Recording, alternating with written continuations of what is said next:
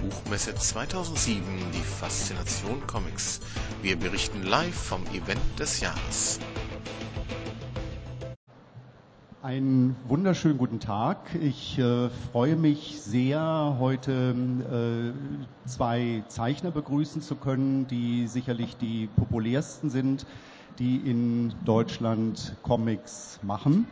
Äh, das ist zum einen ähm, auf meiner rechten Seite Volker Reiche, der 1976 sein erstes Comicbuch veröffentlicht hat mit dem Thema Liebe. Das war so ein bisschen inspiriert durch die amerikanischen Underground-Comics, die kurz vorher aufgekommen waren. Und ähm, er hat sich, dann, hat sich darin beschäftigt mit äh, dem Thema äh, Sexualität und Beziehungen und Liebe auf eine sehr emanzipatorische Art und Weise. Er war später ähm, Mitherausgeber des Comic-Magazins Zins und Kunst, in dem auf dem Höhepunkt der Anti-AKW-Bewegung die Serie erschienen ist, in Biblis ist äh, die Hölle los. Er hat sich aber nicht nur mit Comics beschäftigt, die so ein bisschen vom Underground inspiriert waren, sondern hat auch Serien gezeichnet wie Donald Duck, wobei ähm, der große Karl Barks äh, sein Vorbild war, und die Hör zu-Serie Mackie. Und seit Frühjahr 2002 erscheint täglich in der FAZ sein Comicstrip Stritz, äh, der jahrgangsweise auch in Buchform äh, nachgedruckt wird. Es ist gerade der fünfte Band erschienen mit den Folgen des Jahres äh, 2006. Das ist so ein bisschen eine Chronik des äh, politischen Alltags der Bundesrepublik. Und gerade abgewandt von mir Ralf König, der auch schon auf eine lange Comiclaufbahn zurückblicken kann. 1981 erschienen seine ersten äh, Comics. Äh, der Durchbruch kam dann mit dem Band äh, Der bewegte Mann bei Rowold, der auch verfilmt worden ist, ähm, war damals der bis dato zweiterfolgreichste Film der deutschen Filmgeschichte ähm, hat Till Schweiger den Durchbruch äh, beschert und eigentlich ähm, so das Genre der äh, Komödie im deutschen Film wieder möglich gemacht, die früher einfach als äh, unverkäuflich galt und ähm, ähm, uninteressant galt. Seit 1990 ähm, zeichnet Ralf die Figuren Konrad und Paul, deren Geschichten so ein bisschen eine Chronik des äh, schwulen Alltags in äh, Deutschland sind zwischen AIDS und Homo-Ehe. Und das Interessante an seinen Büchern ist eigentlich, ähm, dass obwohl äh, dieses äh, Thema Homosexualität äh, in den meisten Büchern im, Vordergrund steht und es darum geht, dass seine Leserschaft überhaupt nicht eingegrenzt ist ähm, auf diese Zielgruppe, sondern ich habe so beobachtet bei Signierstunden zum Beispiel, dass im Gegensatz zu anderen Zeichnern sehr viele Frauen sich auch seine Comics signieren lassen weil es eigentlich vorder oder weil es äh, in der Tat wirklich in diesen Büchern um Beziehungen äh, geht. Mehr als 30 Bücher hat Ralf König bis jetzt veröffentlicht. Äh, zuletzt äh, die beiden Bände Jin Jin, äh, wo er sich mit dem Islamismus beschäftigt. Und ich habe gerade vor zehn Minuten in die Hand bekommen, druckfrisch äh, Hempels Sofa, was im November rauskommt bei Rowold. Und deine Bücher sind auch in vielen Sprachen erschienen. Äh, vor zwei Jahren äh, ist eins sogar äh, ausgezeichnet worden auf dem Comic Salon in Angoulême mit dem Preis für das beste Szenario. Wir sitzen heute hier zusammen in dieser Runde, ähm, um eigentlich einen Dritten zu ehren, der äh, nicht anwesend sein kann. Denn am 15. April diesen, äh, diesen Jahres hat sich oder wäre Wilhelm Busch 175 geworden und am 9. Januar nächsten Jahres jährt sich zum 100. Mal sein Todestag. Aus diesem Anlass ist ein Buch erschienen, äh, das Cover sehen wir hier oben, äh, gezeichnet von Ralf König, Wilhelm Busch und die Folgen wo eine ganze Anzahl verschiedener Zeichner eine Hommage äh, an Wilhelm Busch veröffentlicht. Und das ist ein ganz interessanter ähm, Zugang zu dem Werk Buschs, der so ein bisschen auch, äh, es, ist ein Klassiker, seine Werke stehen in jedem Haushalt, aber im Grunde genommen sind seine Geschichten auch so ein bisschen in Vergessenheit geraten. Wir haben die alle mal als Kind gelesen, erinnern uns düster an Max und Moritz. ähm, aber haben eigentlich wenig ähm, äh, Zugang zu, zum Bildwitz, den seine Geschichten wirklich auszeichnen. Und darüber wollen wir heute sprechen. Und da Willem Busch nun in dieser Runde nicht anwesend sein kann, anwesend sein kann, will ich äh, vorab noch mal ein paar kurze Worte über seinen Werdegang äh, erzählen. Geboren wurde er, wie gesagt, am 15. April 1832 in Wiedensaal, einem kleinen Marktflecken im damaligen Königreich Hannover, wo sein Vater einen Krämerladen betrieb. Und äh, nach Ansicht seines oder nach Wunsch seines Vaters sollte Wilhelm Busch Maschinenbauer werden. Das war ein Beruf mit Zukunft in einer Zeit, für die Friedrich Engels wenig später den Begriff der industriellen Revolution prägen sollte. Doch Busch hatte statt der Wissenschaft und Technik äh, eher die Kunst im Sinn und beschloss 1851 ein Studium der Malerei äh, an der Kunstakademie Düsseldorf zu beginnen. Es war für ihn allerdings relativ frustrierend, weil er die meiste Zeit mit dem Abmalen antiker Gipsabdrücke, äh, Abgüsse zubringen musste. Und er machte sich dann im Jahr darauf nach Antwerpen äh, und besuchte dort die Königliche Akademie der Künste und entdeckte in den holländischen Museen äh, die Bilder von Rubens, Franz Hals und anderen niederländischen Malern, äh, von denen er tief beeindruckt war. Und als 20-Jähriger notierte er in sein Tagebuch, von diesem Tage an datiere ich die bestimmtere Gestaltung meines Charakters als Mensch und Maler. Es sei mein zweiter Geburtstag. Es entstanden zu dieser Zeit weitere Ölbilder. Busch wollte also wirklich Maler werden, aber es keimten in ihm auch erhebliche Zweifel. Und später in seinen Erinnerungen notierte er über diese Zeit, über die niederländischen Maler, ihre göttliche Leichtigkeit der Darstellung, die nicht patzt und kratzt und schabt, diese Unbefangenheit eines gutes, guten Gewissens, welches nicht zu vertuschen braucht, dabei der stoffliche Reiz eines schimmernden Juwels, haben für immer meine Liebe und Bewunderung gewonnen. Und gerne verzeih ich es ihnen, dass sie mich zu sehr geduckt haben, als dass ich es je gewagt hätte, mein Brot mit Malen zu verdienen, wie manch andere auch. Busch hat bei seinem Tode über 1000 Ölbilder hinterlassen, Landschaften, Porträts, bäuerliche Interieurs. Aber er hat nie für die Öffentlichkeit gemalt, nie ausgestellt. Äh, er hat sogar regelmäßig in seinem Haus, in seinem Garten vor seinem Haus in Wiedensaal Scheiterhaufen errichtet, indem er seine Gemälde verbrannte. Und es ist eigentlich nur seinen Neffen zu verdanken, dass diese über 1000 Bilder gerettet werden konnte, konnten. Viele davon sind heute zu sehen im Wilhelm Busch Museum in Hannover. Aber zurück zu Buschs Werdegang. Auch vom Kunstbetrieb in Antwerpen hatte er bald die Nase voll, ging zurück nach Wiedensaal und machte sich im November 1854 auf nach München an die Königliche Akademie der Künste. Unter Ludwig I. war München damals zu einer bedeutenden äh, Kunstmetropole herangewachsen.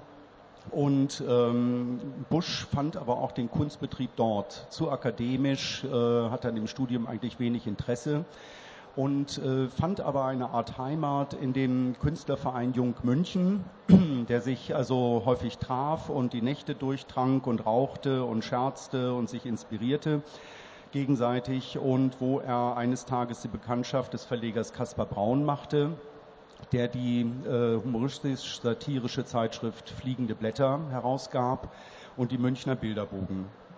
Anfang 1859 veröffentlichte Busch erste Illustrationen in den fliegenden Blättern.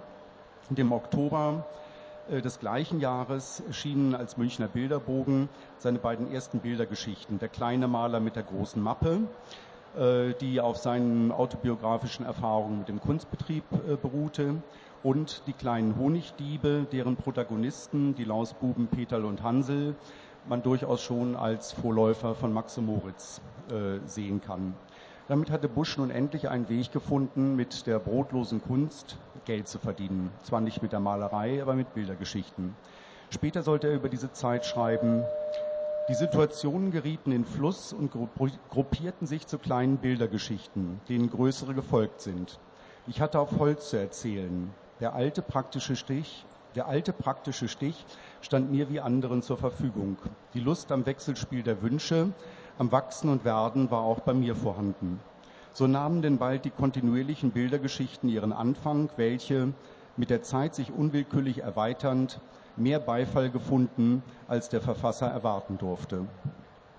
Inspiriert durch Heinrich Hoffmanns Struwwelpeter kurz zuvor erschienen war, äh, beschloss Bush auch ein Bildergeschichtenbuch zu machen. So erschienen die Bilderpossen, die sich nicht sonderlich gut verkauften, weil, er, weil sein Name damals noch nicht besonders bekannt war. Und im Jahr darauf, 1845, 1865, schließlich Max Moritz. Auch hier verliefen die Verkäufe anfangs schwach. Und es gab auch, äh, wir haben die Geschichte alle erinnerlich, äh, die Streiche der Lausbuben, gab auch ähm, angesichts der äh, doch von manchen Sachen, von manchen Leuten etwas kritisch gesehenen Streiche heftige Kritik. Vier Jahre später jedoch musste der Verlag Braun und Schneider jährlich nachdrucken. 1925, 1925 erschien die hundertste Auflage ähm, und es waren bereits zu diesem Zeitpunkt allein in deutscher Sprache 1,5 Millionen Exemplare verkauft. In den nächsten Jahren folgten weitere Geschichten. Die bekanntesten sind beispielsweise Hans Huckebein, der Unglücksrabe, der heilige Antonius von Padua, die fromme Helene, Phipps der Affe, Plisch und Plum, Balduin Belam, der verhinderte Dichter. Und 1884 als letzte seiner Bildergeschichten Maler Klecksel. Busch war zu diesem Zeitpunkt 53 Jahre alt und wandte sich 1884 von den Bildergeschichten ab und der Poesie und der Prosa zu. Maxim Moritz, äh, seine bekannteste Bildergeschichte, stellt in zwei, in Hinsicht zweierlei, in zweierlei Hinsicht äh, eine Zensur in Buschs Werk dar. Äh, es hat einmal zu tun mit dem Verhältnis zwischen Text und Bild. Bildergeschichten vor Busch, viele gab es gar nicht, ähm, arbeiteten in der Regel so, dass die Geschichten erzählt wurden durch einen Text und darüber standen die Bilder. Äh, man kann auch Max Moritz durchaus lesen, indem man einfach den Text liest. Ähm, aber der Hintersinn, der Witz und die Ironie Buschs wird eigentlich erst im Kontrast äh, mit den Zeichnungen klar. Und das ist ein äh, Verhältnis, ein Wechselspiel, was neu war und ähm, dass die Comics später, wenig später sogar nur perfektionieren sollten. Äh, zweitens ähm, äh, war Bush Misanthrop. Er hatte ähm, als 16-Jähriger schon Kants Kritik der reinen Vernunft gelesen. Er war sehr ähm, beeinflusst von der Philosophie Arthur Schopenhauers und hatte ein recht negatives Menschenbild und eine große Verachtung für das Spießertum und die kleinbürgerliche Sentimentalität mit ihrer, mit der ihr innewohnenden Grausamkeit. Und Maxim Moritz stellt so ein bisschen einen Wandel äh, in seinem Bildergeschichtenwerk dar, in dem sich also die äh, Verzweiflung über äh, die Gattung Mensch in eine Art kampfeslustigen Angriff verwandelt. Und ich möchte ein letztes Zitat Ihnen noch vorlesen, das ich mitgebracht habe. Es stammt von Alexander Dorner aus dem Jahr 1932, ähm, anlässlich Bushs 100. Geburtstag. Und da bringt er eigentlich ganz gut äh, auf den Punkt Bushs Entwicklung zu einer wirklich sehr erstaunlichen Modernität, wenn man sich seine Bildergeschichten heute anguckt.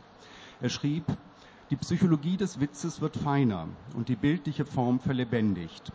Bush selbst hat gespürt, dass er von der bildartigen Raumdarstellung alten Stiles abrücken und hinstreben müsse zu einer Konzentration auf die Linien, die das Neue des Witzes auch neuartig zum Ausdruck bringen. Zu Konturwesen, wie er es nennt, die eher eine Verzerrung vertragen, ohne dass es ihnen wehe tut. Bush nahm seinem skeptischen Pessimismus damit die desillusionierende Schärfe, indem er die Ereignisse, äh, die er schilderte, durch pointierten Humor und Ironie ins Lächerliche zog. Und damit überwand er die Welt, indem er über sie lacht. Und ich denke, das ist etwas, äh, was genauso zutrifft auf Ralf König, auf Volker Reiche. Und ähm, Beide haben ja einen Beitrag ähm, gezeichnet, geschrieben und gezeichnet für den Band äh, Bush und die Folgen.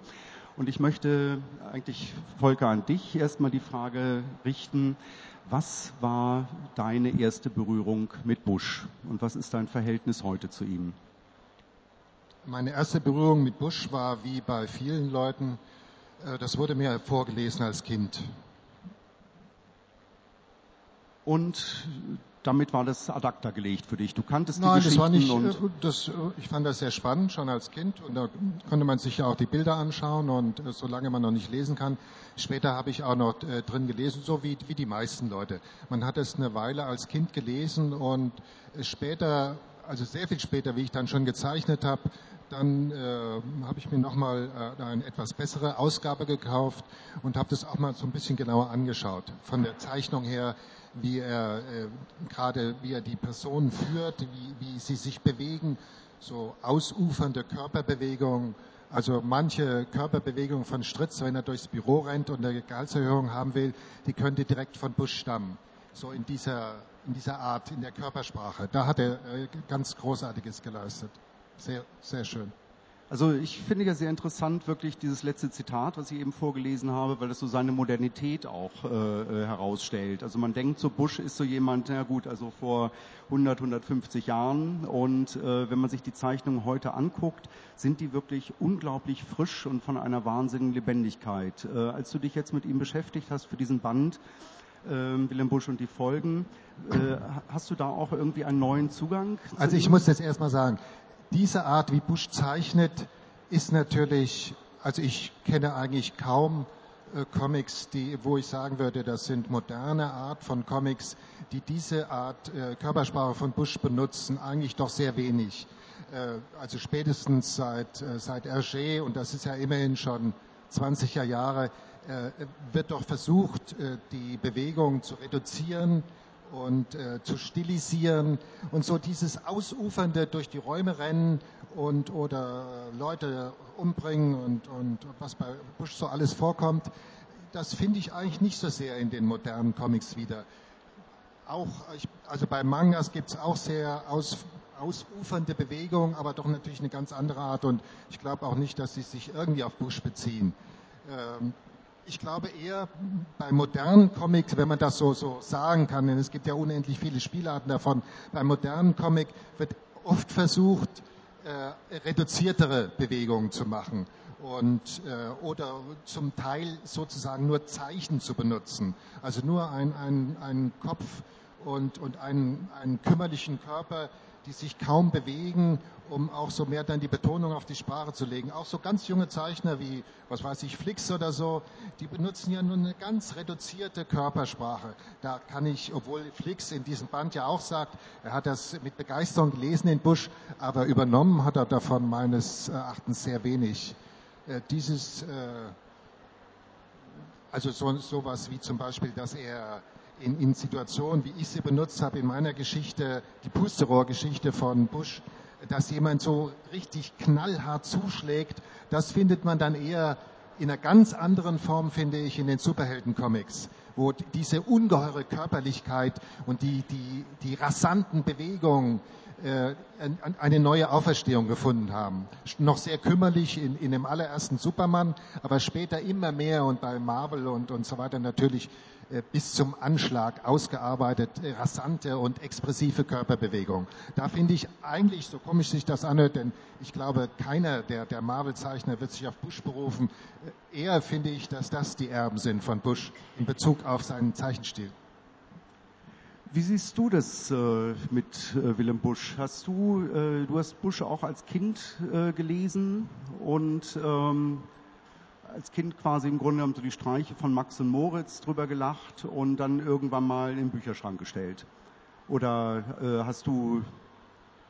Ähm, also ich war noch so klein, als ich Wilhelm Busch, also es gab ja dieses, dieses Familienbuch, diese, diese rote Kladde, die da im Schrank war. Äh, ich habe das irgendwann entdeckt. Es wurde mir also nicht vorgelesen oder so. Ich habe es irgendwann mal rausgezogen und war also ziemlich fasziniert überhaupt von diesen Bildern, die ja für Erwachsene sind. Also ich habe das, sehe ich so. Ich finde, die, die Zeichnungen sind oft sehr brutal. Das hat mich damals abgeschreckt und fasziniert zugleich. Äh, aber, aber auch amüsiert. Und das tut's mich in, in dieser Konstellation noch immer. Also da gibt es diese Geschichte von Phipps, dem Affen, der, da, da kommt jemand zum Friseur und der hat so lange Haare, der sieht nichts, der setzt sich da hin und will sich jetzt die Haare schneiden lassen und sieht nicht, dass er nicht der Friseur ist, sondern Phipps, der Affe auf dem, auf dem Schrank und der, der macht dann ganz schreckliche Dinge, der verbrennt ihm das Ohr mit so einer, mit so einem Brennstab und all sowas oder da ist ein Neger, dem Fips der Affe irgendwie so, der hat so einen Nasenring und dann wird dem Neger die Nase abgerissen. Aber bis, bis sie abreißt, äh, macht die erst so ein, also als wenn sie aus Kautschuk wäre, so, ein, so einen langen Kringel. Also das fand ich damals urkomisch, weil es ja auch fast weh tut, das zu sehen. Das ist also sehr, ist eine sehr schmerzhafte Art zu zeichnen.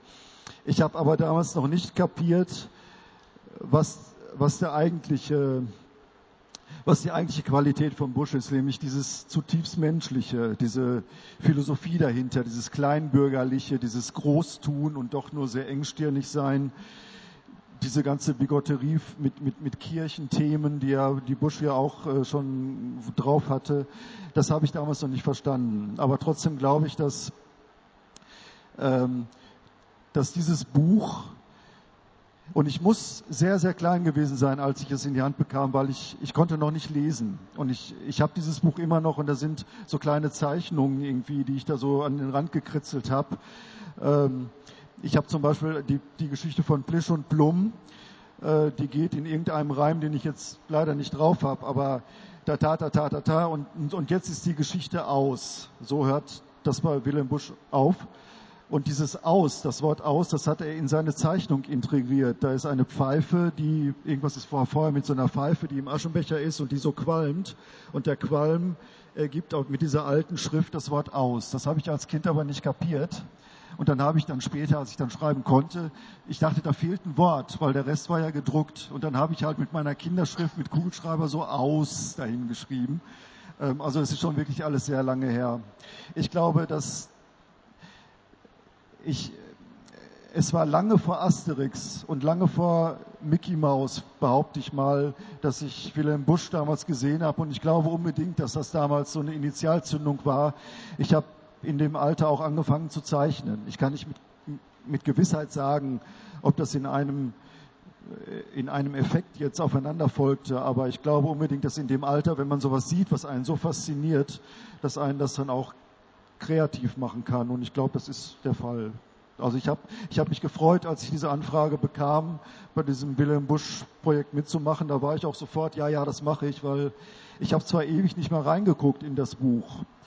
Und ich kannte das Gesamtwerk gar nicht. Ich wusste auch gar nichts von Wilhelm Busch über sein Leben und was, was das für ein Typ war. Habe mich erst in diesem Zusammenhang damit befasst.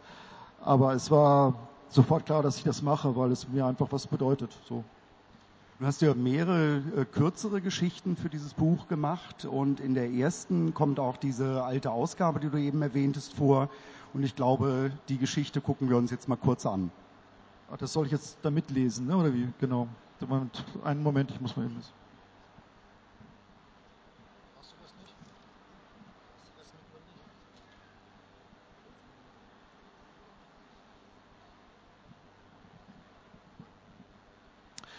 Man weiß, der Deutsche ist belesen, denn in der Bildung liegt sein Wesen. Schiller, Heine, Brecht und Kant liest man gern im ganzen Land. Und will man's wissen noch genauer, studiert man Böll und Schopenhauer. Drum blüht der Zweig der Literatur so üppig auch in Deutschland nur.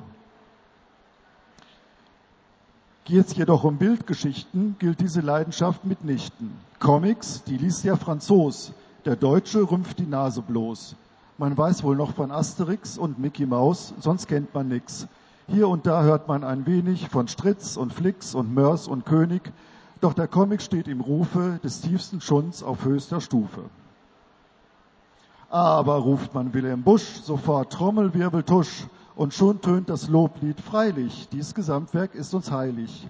Hans Huckebein und Plisch und Plum gelten keineswegs als dumm, und wenn ich die fromme Helene in Gesellschaft nur erwähne, kichert und zitiert man froh, wie sonst nur noch bei Loriot. Es ist ein Brauch von alters her, wer Sorgen hat, hat auch Likör. Liegt es daran, dass hier Sprechblasen genauso fehlen wie Knollennasen? Muss sich der deutsche Comic reimen, um sich beim Volke einzuschleimen? Oder ist, gesehen bei Lichte, Ehrfurcht nur vor der Geschichte?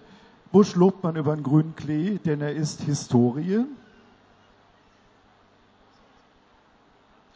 Ähm, noch ein Knirps bin ich gewesen, als ich erstmals Busch gelesen. Das Buch stand nämlich, Gott sei Dank, im elterlichen Eichenschrank, bei Simmel und bei Konserlik, rot eingebunden, schwer und dick. Und, hol, und ich sag euch, liebe Leute, dieses Buch habe ich noch heute. Und hole ich manchmal es herfür, ist mir die Schwarte ein Pläsier. Vergilbt, zerlesen, dunkle Flecken, Risse und geknickte Ecken, ging es mit mir durch die Zeit, ein, Stück, ein dickes Stück Vergangenheit. Und ja, ich glaube fest daran, dass ich mit der Lektüre begann, auch selbst zum Zeichenstift zu greifen und mit der Fantasie zu schweifen. Was mir äh,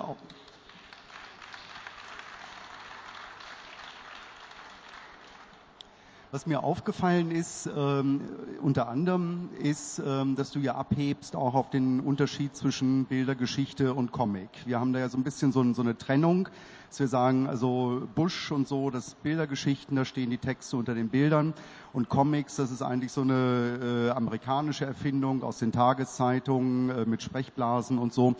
Und da gibt, da gibt es ja doch so ein paar äh, Parallelen, äh, die eigentlich auf der Hand liegen. Also äh, zum einen ist ja für den langlebigsten Comic der Comicgeschichte, The Katzenjammer Kids, war ja Maxe Moritz das Vorbild. Der Zeitungsverleger William Randall First, den Orson Welles äh, in seinem Filmklassiker Citizen Kane äh, auch porträtiert hat, äh, trat ja damals an den Zeichner Rudolf Dirks heran, der ähm, ein deutscher Einwanderer war, stammte aus Schleswig-Holstein und sagte, er wolle für seine Zeitung Something Like Max and Moritz. Und dann erschienen die Katzenjammer-Kids. Äh, zuerst äh, waren es drei Lausbuben, aber in der zweiten, äh, weil sich Dirks wohl so ein bisschen vom Busch abgrenzen wollte. Aber in der zweiten Folge waren es dann schon zwei und die Serie erscheint also bis heute, also seit 110 Jahren, also langlebigster äh, äh, Comic-Erfolg. Und ähm, zum anderen ist dem Willem Busch Museum vor zwei Jahren ein ganz interessanter Fund äh, geglückt, nämlich äh, eine deutschsprachige Tageszeitung, die Hearst rausgab, wo also The Katzenjammer Kids von Rudolf Dirks auch unter dem Titel Max und Moritz äh, erschienen. Und ähm, ich glaube, dass sich bei uns, speziell in Deutschland, auch so ein bisschen so etwas ähm, ereignet hat. Das war ja, Comics galten ja in den 50er Jahren als Schmutz und Schund. Ich erinnere mich zum Beispiel daran, als ich äh, noch zur Schule ging, äh, erste, zweite Klasse, äh, forderte unsere Lehrerin uns eines Tages mal auf, wir sollten was zu lesen mitbringen und wir gründen jetzt eine Schulbibliothek. Und dann schleppten wir natürlich massenweise Comichefte an äh, Tarzan und Sigurd und was es gab und die arme Frau fiel fast in Ohnmacht und wir mussten das alles irgendwie wieder entfernen. Nur einen Band durften wir da lassen, das war ähm, von einem ähm, Zeichner aus der damaligen DDR, Flix und Flax. Das war eine Geschichte, wo eben der Text unter den Bildern stand. Also das war geduldet. Ne? Also das Bildungsbürgertum konnte also fortlaufende Texte lesen, wie bei der Bildergeschichte, die ist geduldet. Aber das mit den Sprechblasen, das ist, hat so ein bisschen was Schmuddeliges. Und ähm, dann hat sich ja so in den 60er Jahren durch die Underground-Comics, durch Möbius, Bilal und äh, ähnliche Zeichner plötzlich auch so ein neues Selbstbewusstsein ergeben, äh, wo dann so eine ganze Generation sagte, Comics sind nicht blöde, die sind äh, toll und wir brauchen jetzt auch gar keine Ahnen, die irgendwie beim Bildungsbürgertum ähm, äh, anerkannt sind. Und dann hat man so ein bisschen diese Beziehung zu Bush eigentlich vergessen. Äh, nun hast du ja deine Geschichte so im Bush-Stil äh, mit Versen angelegt. Äh, was war das für dich so eine Erfahrung? Du hast ja bis jetzt immer mit Sprechblasen gearbeitet, wie der Comic eben halt heutzutage funktioniert. War das ein anderes Rangehen? Gibt es da ein anderes Funktionieren? Ähm, also diesen, diesen theoretischen Überbau, diese Frage habe ich mir dabei gar nicht gestellt. Ich wurde gefragt, ob ich was zu Wilhelm Busch mache und es war für mich sofort klar, dass ich das möglichst in dem Ton und in dem Stil, ich habe ja auch bei der ersten Geschichte zumindest die die Bilder untereinander angesetzt und nicht so nebeneinander. Ähm, das, das kam so aus dem Bauch. Also da habe ich mir gar keine Gedanken gemacht, ob das jetzt, äh, das, ob das eine jetzt eher Literatur sein könnte oder anerkannter wäre als das andere oder so. Ich, hab, ich reime ja sowieso ganz gern. Das habe ich früher auch schon gelegentlich mal hier und da gemacht. Und ähm, ja, das. Wie hat sich die Arbeit so gestaltet? Also ich denke, wenn du einen Comic zeichnest, der klassisch arbeitet mit Sprechblasen, dann hast du eine Situation vor Augen, die du zeigen willst. Äh, kommt eine Person in den Raum, muss das und das sagen, dann kriegt sie die Sprechblase.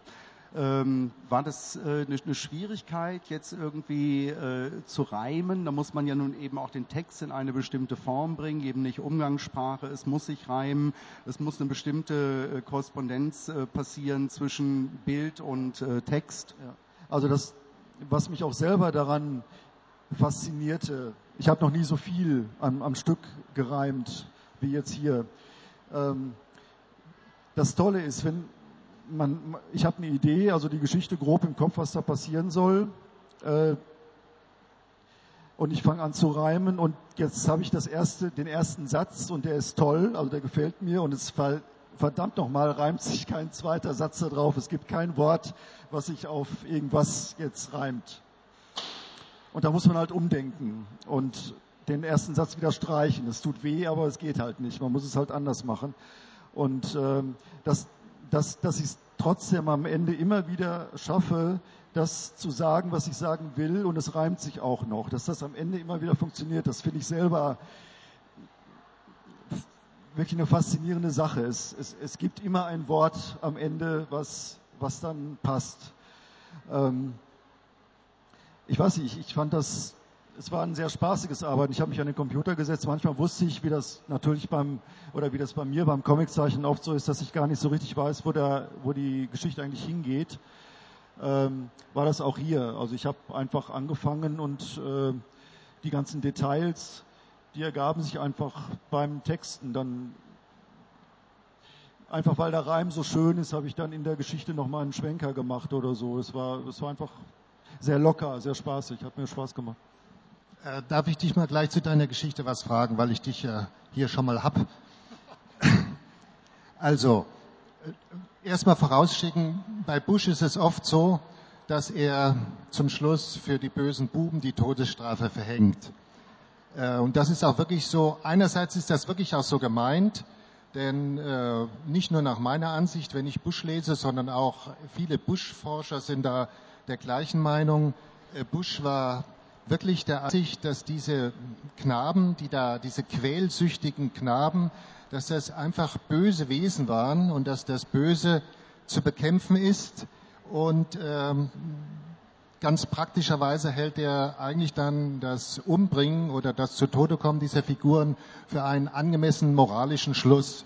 Also das sage ich jetzt, das ist sicherlich ein Kern von Bush. Man muss das noch ein bisschen relativieren, denn es ist sicher auch so, dass er diese höchste Strafe, die Todesstrafe, auch verhängt, weil er dann gleichzeitig mit seinem ironischen oder seinem lustigen Text eine irrsinnig hohe Fallhöhe schafft. Also eine ganz große Diskrepanz, zu dem jemand, ein Räuber wird vom Mühlstein zerquetscht oder Max und Moritz werden äh, zu Körnern zerrieben äh, und dann im, mit seinen äh, doch wirklich auch als komisch gemeinten Texten schafft er da so ein, ein, ein merkwürdiges Schillern, was wir als komisch empfinden. Und das ist übrigens nur, um das gleich auch nochmal zu sagen, natürlich ungeheuer modern. Also wenn man solche, jetzt auch schon wieder ältere Filme, aber natürlich in, in Hollywood läuft das ja nach wie vor die ganze Masche. Wenn man sowas nimmt wie Pulp Fiction, Leute werden eisenhart umgebracht und dazu werden schnottrige Bemerkungen gemacht. Das ist ja wirklich ganz in, in Blockbuster-Filmen aus Hollywood oder auch bei uns, äh, bei Filmen oder auch im, im Comic, bei Sin City zum Beispiel. Äh, das ist etwas, was als komisch empfunden wird. Grausame Gewalt, Leute umbringen, Todesstrafe und dazu schnottrige Bemerkungen, so wie in Pulp Fiction zum Beispiel. Das ist ja genau das Schema, auch wie Bush das benutzt. Jetzt kommt überhaupt erst die richtige Frage an dich. Bei dir ist es ja so, dein Max und Moritz bekommen nicht die Todesstrafe. Die sind sogar eigentlich, eigentlich eher die Helden. Sie sind manchmal, äh, die vielleicht, ich nehme an, viele haben die Geschichte nicht gelesen, aber es ist halt so, die sind so lockere und äh, lockere Helden eigentlich, die entlarven einen Pornopfarrer und sie werden mal ein bisschen gequält, so sexuell gequält, wo man auch nicht weiß, ob sie nicht vielleicht ganz gut tut, dieses Erlebnis. Es, sie werden jedenfalls nicht richtig umgenietet und, und tot gemacht. Und das ist ja eigentlich, und das ist jetzt meine Frage, doch eine ziemliche Entschärfung von Bush. Und da frage ich mich, warum du das gemacht hast. Das frage ich mich jetzt auch. Also, ähm, also die Todesstrafe, an sowas denke ich gar nicht. Also dass ich da die beiden zu Tode kommen lasse, das also. ja, aber das ist das, der Kern von Bush.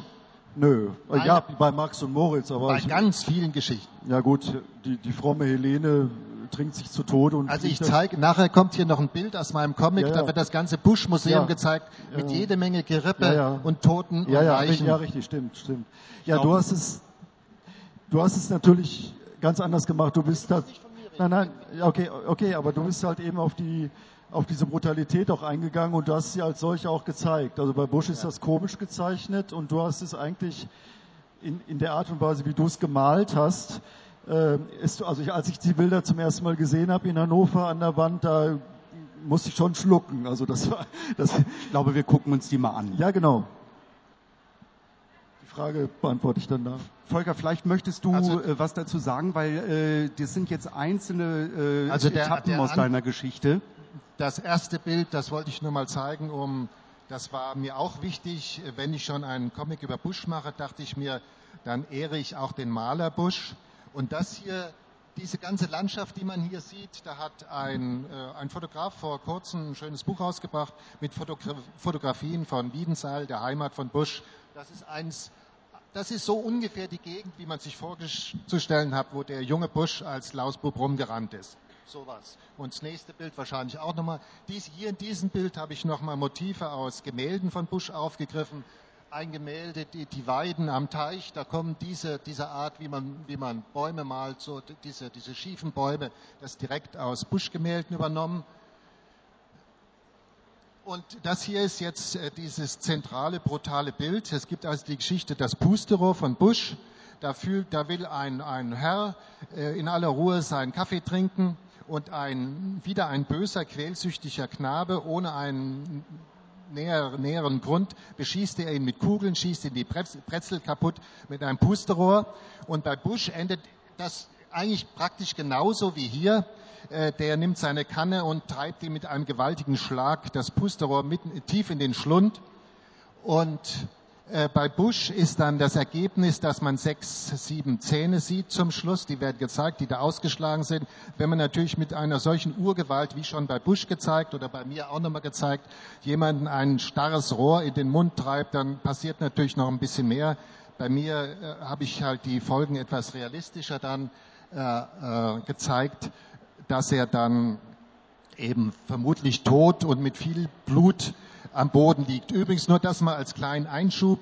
Der Bush, Bush selbst wollte eigentlich auch gerne Blut zeigen. In seinen Zeichnungen hat er dann in seinen Vorzeichnungen, die wurden ja nachher dann in Holzschnitt umgesetzt, in seinen Vorzeichnungen hat er durchaus Blutspritzer gemacht, wenn einem Räuber irgendwie ein gewaltiger Spieß in den Leib getrieben wurde.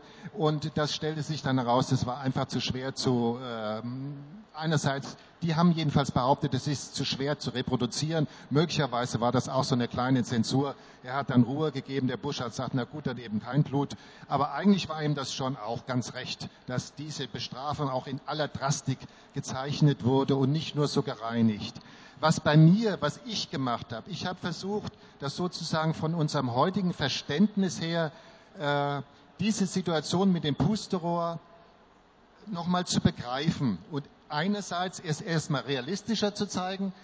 Äh, bei mir ist dieser Junge, der das macht, das ist so ein, vermutlich irgendwie so eine autistische Figur, so ein Dorflümmel, der da rumrennt, hat keine Freunde und vergnügt sich so und wenn ihm jemand zu nahe kommt, auch ein kleinerer Junge, dann wird er in dieser Weise niedergemacht.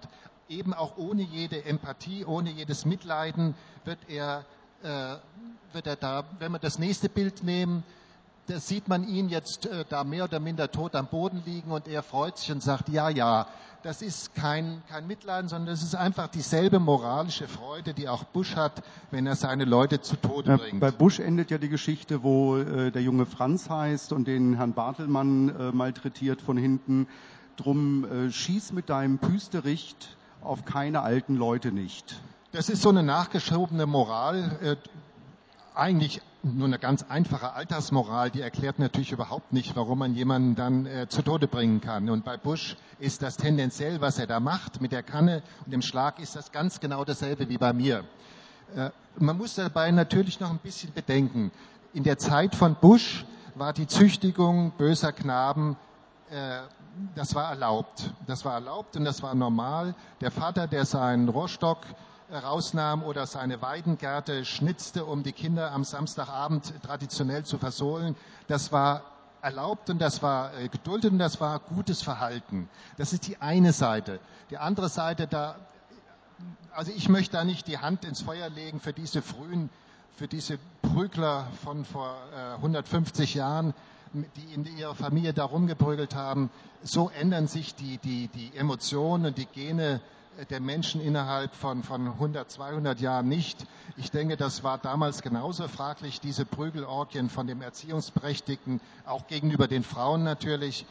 Und äh, da muss man sich genauso fragen bei diesen, diesen Prügeleien und Züchtigungen äh, der, der Kinder, ob das nicht damals auch schon ganz genauso diesen äh, unguten Hintergrund hatte, also übelste Gewaltausübung, auch eine sexuelle Beimischung Übrigens ganz interessant, dieses Buch, dieses Bild, was vorher war, dieser Schlag äh, mit, äh, mit dem Rohr in den Mund von dem Knaben, das habe ich einem Freund von mir, einem Zeichner in New York geschickt, per E-Mail und äh, dann war diese E-Mail nicht mehr zu benutzen. Ich habe also den, ich nehme an, der Provider von in Amerika, die, das ist sofort in ein Hardcore-Porno-Raster reingekommen, was man ja auch annehmen kann, denn die, die sexuelle äh, Konnotation, die ist ja un, unübersehbar, dass einem Kind ein, ein riesen Stab in den Mund gerammt wird, das ist ja übelste Hardcore-Pornografie.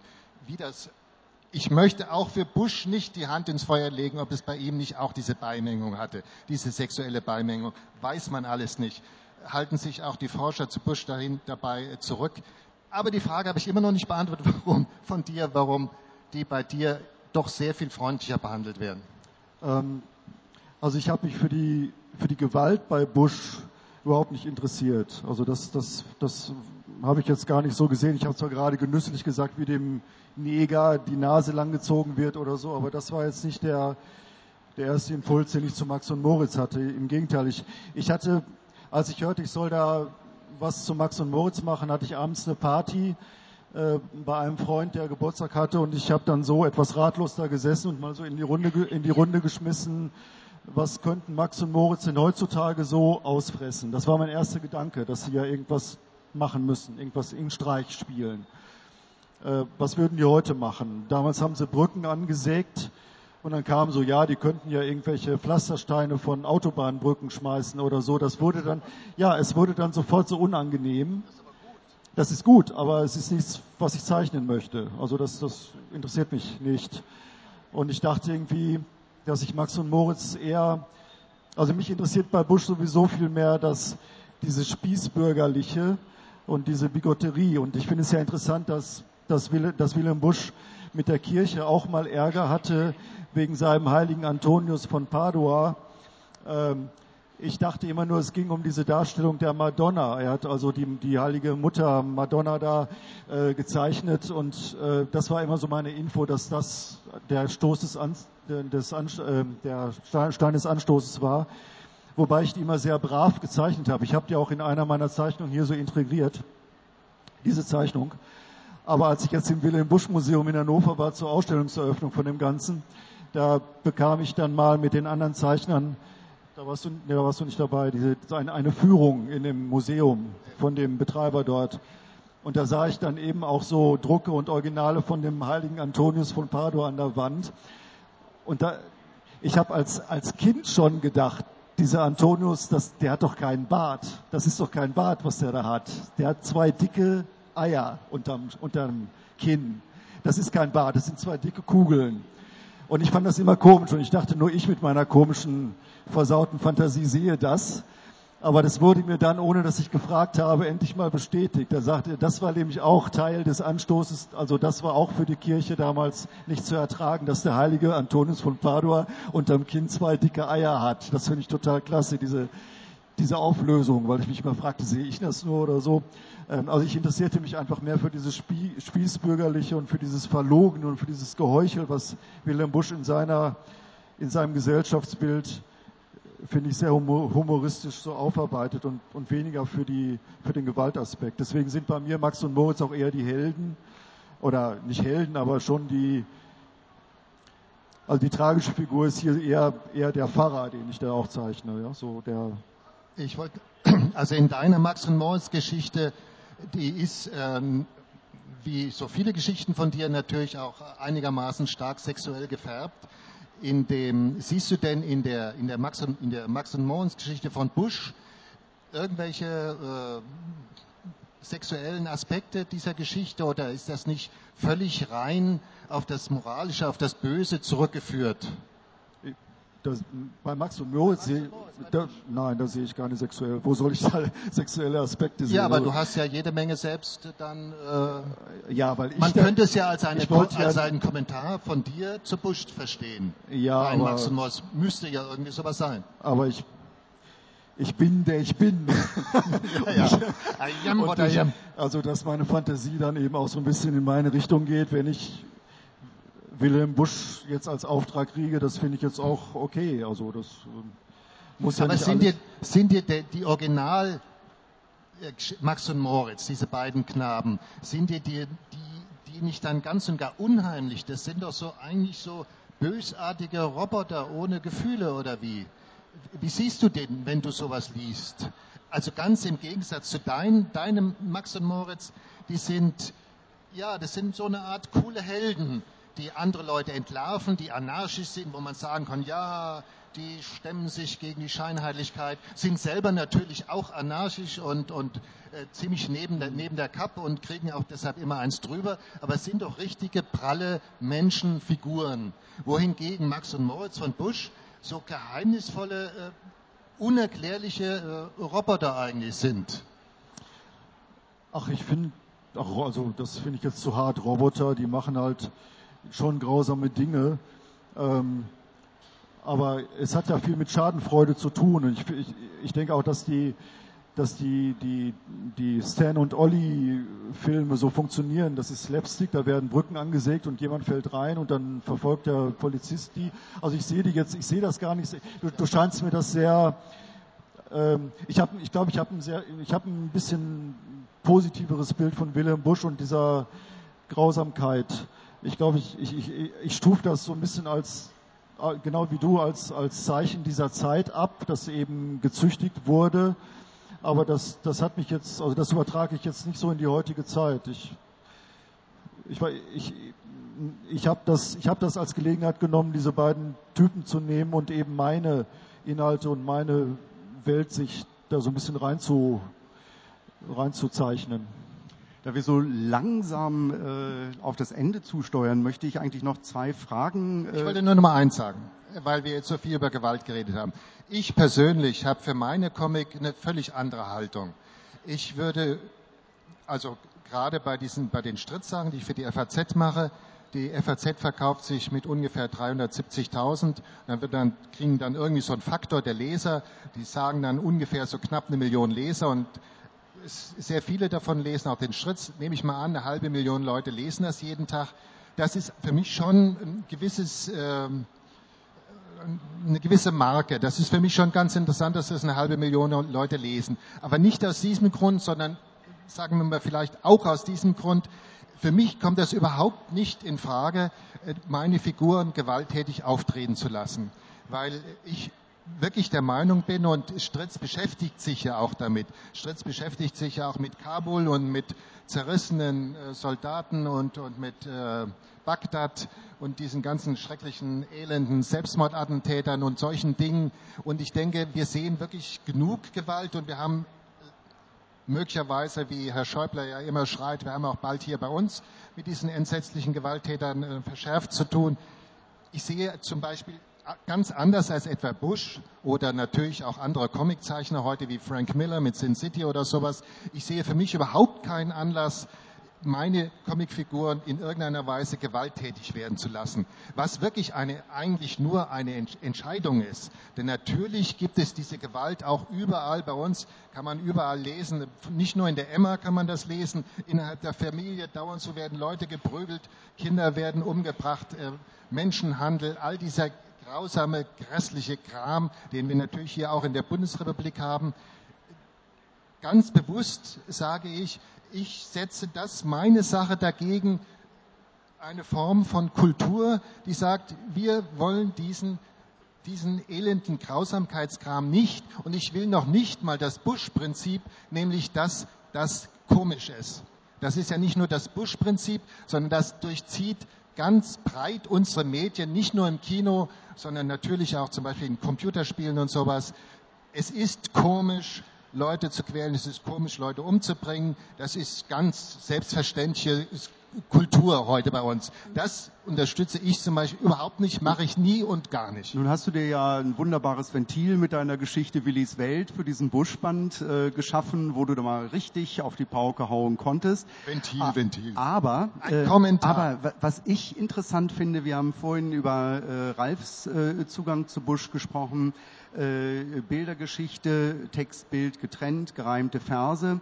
Äh, du hast was sehr Interessantes gemacht. Stritz ist gezeichnet, Busch hat gezeichnet. Äh, das Bush auch gemalt hat, äh, wurde erst im Grunde einem völlig überraschten Publikum nach seinem Tode bekannt. Du hast diese Geschichte gemalt. Und dann gibt es ja auch in dem Strip Stritz, ähm, Stritz Ehefrau Irmi ist Malerin.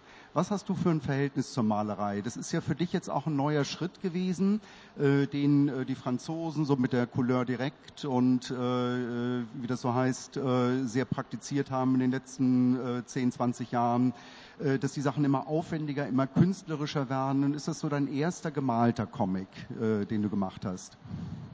Also der Ausgangspunkt ist bei mir natürlich, dass ich, äh, bevor ich mit Stritz angefangen hatte, habe ich Mackie gemacht. Das bedeutete eine Seite pro Woche. Das bedeutete zwei, äh, zwei Arbeitstage und dann waren ja noch fünf Tage übrig und da musste man ja irgendwie ein bisschen was tun insofern das Geldverdienen war dann in zwei Tagen erledigt und ich hatte fünf Tage frei und da habe ich halt wirklich richtig gemalt. Aber nicht Comics gemalt, sondern ja, Kunst sozusagen. Richtig mich reingearbeitet in das Malen auf Leinwand. Und der zunächst mal hier bei Bush, wie das gesagt wurde, Max und Moritz Preisträger sollen sich mal zusammensetzen, sollen Comic machen, weil ich sehr, sehr nett fand, die Idee. Da habe ich zunächst gedacht, äh, es wurde auch gleichzeitig gesagt, es soll eine Ausstellung stattfinden. Und das war eigentlich für mich der, Aus, der, An, der Anlass, dass ich gesagt wenn die Ausstellung schon feststeht, dann äh, es ist immer ziemlich kümmerlich, wenn man kleine Schwarz-Weiß-Originale in, ins Museum hängt von Comics. Der Unterschied ist nicht wesentlich groß zu dem, was man liest. Man hat eigentlich den Eindruck, man nimmt lieber das Buch und liest das. Und ich dachte, das mache ich jetzt mal anders. Und für die Ausstellung sollte das richtig große Gemälde, wo man gerne davor steht und die anschaut. Das heißt, jede einzelne Seite da oben von meiner Geschichte, die ich gemacht habe, ist 50 mal 70 groß und ist gemalt, richtig mit Acryl auf, auf Malplatte. Und äh, das war andere. Und dann kam natürlich auch noch die Überlegung, der Bush ist ja Maler und dann ähm, passt das ja nochmal doppelt gut. Aber es war eigentlich weniger von der Vorstellung her, wie das eben äh, im, im franco-belgischen Comic viele Leute machen, dass sie von vornherein auch ihre Comics nicht kolorieren lassen, sondern sie sofort als Zeichner auch Farbe und, und Zeichnen Hand in Hand geht. Äh, das war eigentlich nicht so der Ausgangspunkt. Ich habe eine letzte Frage noch äh, an Ralf. Ähm, ihr habt ja im Grunde genommen gerade im vergangenen Monat eine Art äh, Kooperation äh, gehabt, ohne zusammenzuarbeiten. Nämlich du, der äh, über fünf Jahre jetzt äh, Strips zeichnet, äh, jeden Tag, also über 1000, weit über 1000 Strips hast du mittlerweile gezeichnet. Und du hast in dieser Zeit jetzt im September zum ersten Mal Urlaub gemacht. Und Ralf hat quasi ähm, zwei Wochen äh, ohne Strütz überbrückt.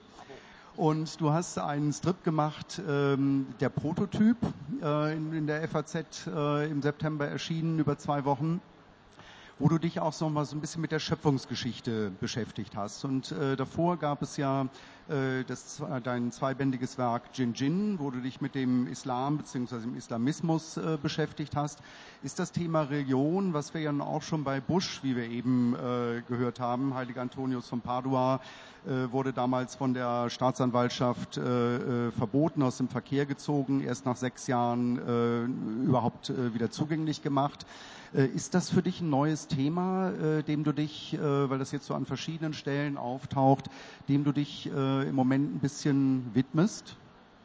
Ja, auf jeden Fall. Also ich, ähm, also A bin ich ein bisschen meines schwulen Themas müde. Also ich mache jetzt seit 25 Jahren diese Geschichten und ich glaube, ich habe zu dem Thema alles gesagt. Ich suche also schon seit längerem nach anderen Themen. Also und es, es hat mich schon immer, äh, also Religion war immer ein Thema, das mich auf die Palme gebracht hat. Nur in letzter Zeit wissen wir alle, dass sich das Thema wirklich immer mehr in den Vordergrund drängt. Für mein Dafürhalten, durch den Stress, der durch den Islam kommt, reagiert die westliche Gesellschaft nicht auf, nicht mit, mit Aufklärung, sondern mit ebenfalls Religion. Also ich wohne in Köln, wenn der katholische Kirchentag dort stattfindet, dann ist halt die Bude äh, ist ganz, ganz, ganz Köln voll mit, mit Jugendlichen, die das also ganz toll finden und äh, wenig, wenig Kritik, wenig Gegenstimme. Und das finde ich ziemlich unerträglich. Ähm, ich habe das Gefühl, dass da macht man jetzt ein ganz neues Fass aus, so als Schlusswort, das ist ein bisschen schwierig. Aber ich habe das Gefühl, dass, ich als, jetzt wirklich ja, kurz machen. dass ich als Kind äh, in einem Alter, als ich was über die Welt wissen wollte und, und noch gar nichts wissen konnte, dass ich in der Zeit zugeleimt wurde mit diesen Geschichten aus, aus der Bibel, so. Und dass ich das für Wahrheit musste, weil ich ja keine andere gesagt kam. Und dass ich erst älter war, entdeckte, wie wunderbar und wie groß und wie, wie, wie, wo, wie unvorstellbar die Welt ist und wie viel größer die ist als in diesen, als in diesen Mythen und in diesen Märchen. Und es macht mich sauer, dass das immer noch passiert das, also ich habe neulich mal ein Foto gesehen von meinem Großneffen, der halt eingeschult wurde und da stehen die Kinder da und so ein Pfaffe legt da die Hände auf, so, da, wo ich mich frage, was hat denn ein Pfaffe bei der Einschulung von Kindern zu, zu suchen? Was ist das denn wieder? Und das, das bringt mich auf die Palme und deswegen äh, sind religiöse Themen, egal welche Religion, welcher Gott, äh, also ich, da ist, da ist Religion und Satire und Humor, das ist auch eine schöne Einheit. Und da ist, da macht sich für mich gerade eine ganze Himmelspforte auf an, an Möglichkeiten, so. Da könnte man jetzt äh, gerne eine, gut und gerne eine weitere Stunde drüber reden. Äh, allerletzte Frage bitte ich nur von euch beiden jeweils ein Ja oder Nein. Ähm, Bush hat, ich erwähnte es vorhin schon 1884 mit dem Maler Klecksel seine letzte Bildergeschichte gezeichnet. Er war 53 damals und notierte, das Genre, in welchem ich früher gearbeitet, liegt mir zu fern. Ich habe jetzt kein Interesse mehr daran. Ralf, du bist ein bisschen jünger als Bush es damals mit 53 war. Volker, du bist knapp drüber. Gibt es bei euch eine ähnliche Gefahr, dass ihr irgendwann sagt, Comics, das war's? Also ich kann nichts anderes. Wunderbar. Dann herzlichen Dank und auf viele tolle weitere Comics. Danke. Danke.